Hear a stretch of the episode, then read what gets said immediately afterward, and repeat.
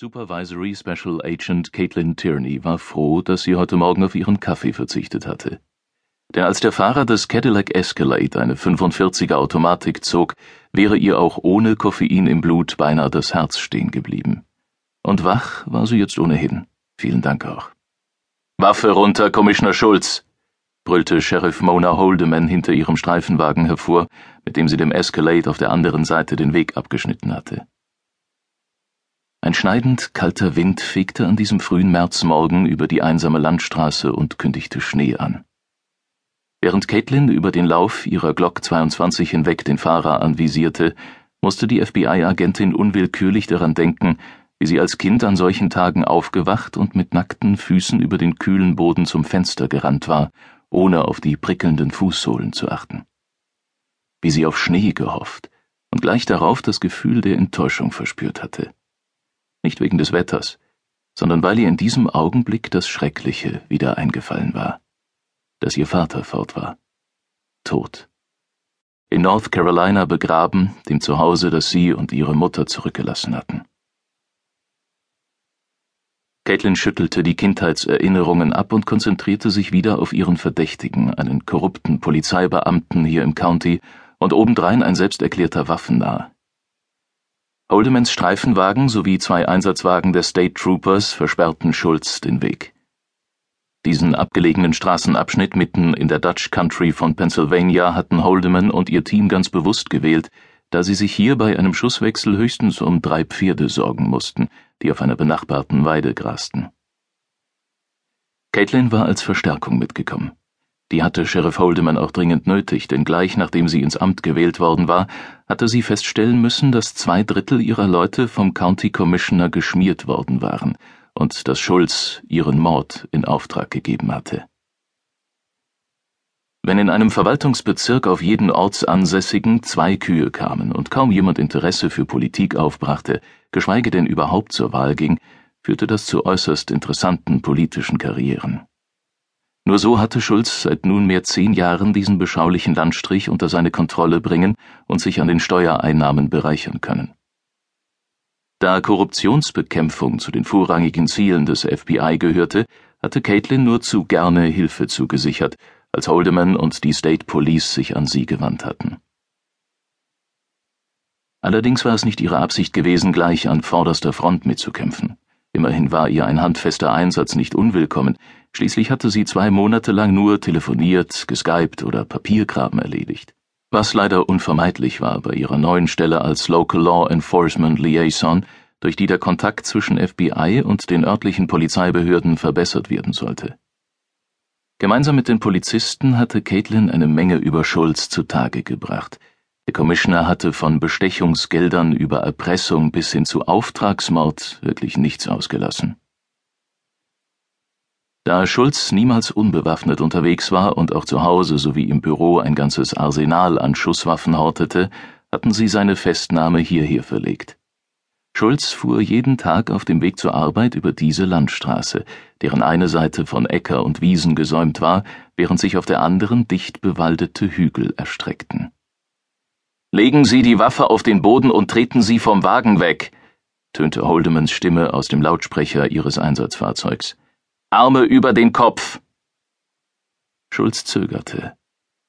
Wenn er die Pistole auf Holdeman richtete, bedeutete das seinen sicheren Tod, da sowohl Caitlin auf ihn zielte als auch die beiden State Trooper mit ihren Gewehren.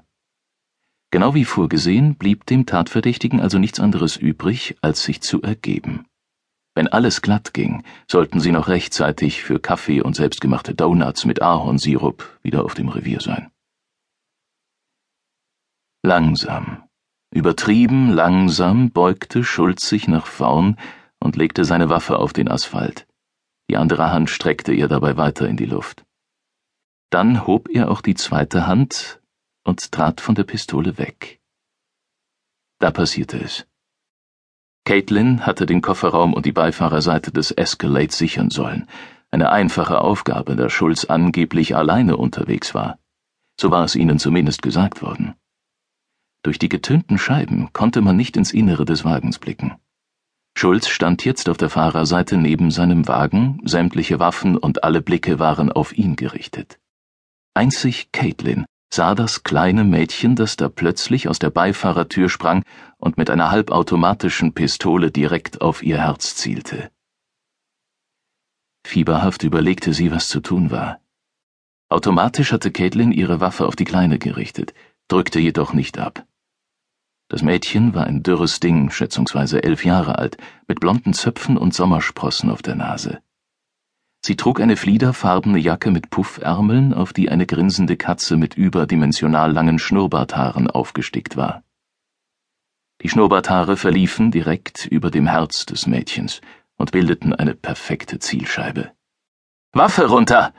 rief Caitlin. Lassen Sie meinen Vater gehen! Die Kleine fuchtelte mit der Waffe in Caitlins Richtung. Alle Augen richteten sich auf das Mädchen. Ihr Vater nutzte die Gunst der Stunde, um in den Wald neben der Straße zu flüchten. Sofort hefteten sich ihm Holdeman und einer der Polizisten unter lauten Rufen an die Fersen. Caitlin rührte sich nicht, wagte nicht einmal zu blinzeln.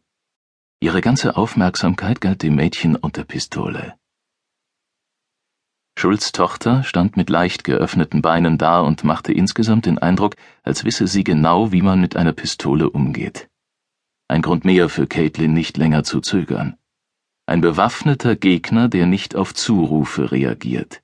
Jahrelanges Training gebot, die Bedrohung auszuschalten, auf der Stelle. Aber der Gegner war noch ein Kind. Wären noch andere Menschenleben in Gefahr gewesen, hätte Caitlin abgedrückt. Aber auf dieser Seite des Wagens standen nur sie und das Mädchen.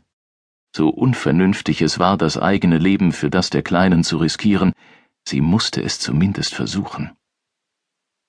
Das wird deinem Vater nicht helfen, sagte Caitlin und blendete alles um sich herum aus, bis es nur noch sie und das Mädchen gab. Sogar das fröhliche Zwitschern der Vögel, die neben den Pferden auf den Feldern pickten, war verstummt. Wie heißt du? Die Tochter des Commissioners zog die Stirn kraus, als würde sie gleich anfangen zu weinen und die Waffe niederlegen. Doch genau in diesem Moment zerrten Holdeman und der Polizist den in Handschellen gelegten Schulz aus dem Wald. Die Kleine richtete sich zu voller Größe auf. Ihre Augen waren vor Wut nur noch schmale Schlitze und sie zielte weiterhin direkt auf Caitlin. Ich habe gesagt, ihre Stimme wurde vor Zaun ganz schrill, Sie sollen meinen Vater loslassen. Jetzt gleich. Wir können überhaupt nichts tun, ehe du nicht die Waffe runtergenommen hast, Caitlins Sichtfeld verengte sich zu einem schmalen Tunnel, doch sie kämpfte dagegen an, um weiterhin den Überblick zu behalten. Der zweite Polizist war hinter das Mädchen gerückt und visierte sie an. Eine falsche Bewegung, und er würde auf die Kleine schießen. Dazu würde es jedoch nicht kommen, schwor Caitlin sich. Sie löste eine Hand von der Waffe und streckte sie nach dem Mädchen aus.